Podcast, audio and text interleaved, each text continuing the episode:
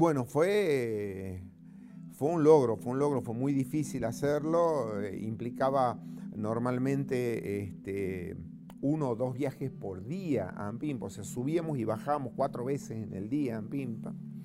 Ahí la Gaceta fue magnífico el trabajo que hicimos con la Gaceta porque eh, nosotros tomábamos las placas que eran, no eran digitales, eran placas en celuloide, ¿sí? de las imágenes del cometa, y entonces eh, las bajábamos en un vehículo a Tucumán, se las entregábamos a la Gaceta para que las pueda publicar, pero al mismo tiempo la Gaceta en esa época nos ayudaba a transmitir a Estados Unidos, porque no había muchos medios de transmisión, estamos hablando del año 85, entonces con la tecnología de la Gaceta nos permitía ir eh, transmitiendo a Estados Unidos, al JPL, este, las imágenes que nosotros íbamos tomando, así que fue, fue una experiencia muy, muy buena.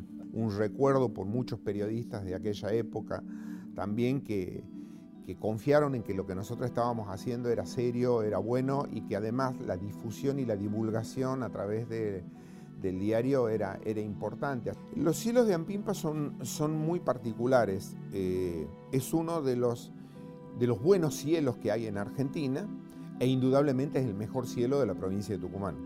¿sí? Se dan condiciones geográficas, morfológicas, climáticas, que hacen que eh, tengamos un alto porcentaje de noches despejadas, de cielos despejados, además de ser uno de los lugares menos contaminados eh, de la provincia de Tucumán, eh, hacen que, se configure una, especie de ventana astronómica, ¿sí? donde la visión, la observación del cielo es de muchísima claridad y telescopios de cierta potencia pueden rendir muy bien en esas condiciones de cielo. Por eso se eligió Ampimpa. Además tenemos 250, 300 milímetros anuales de lluvia, lo que es un nivel muy bajo que lo convierte en una zona árida, que es donde se instalan normalmente los observatorios.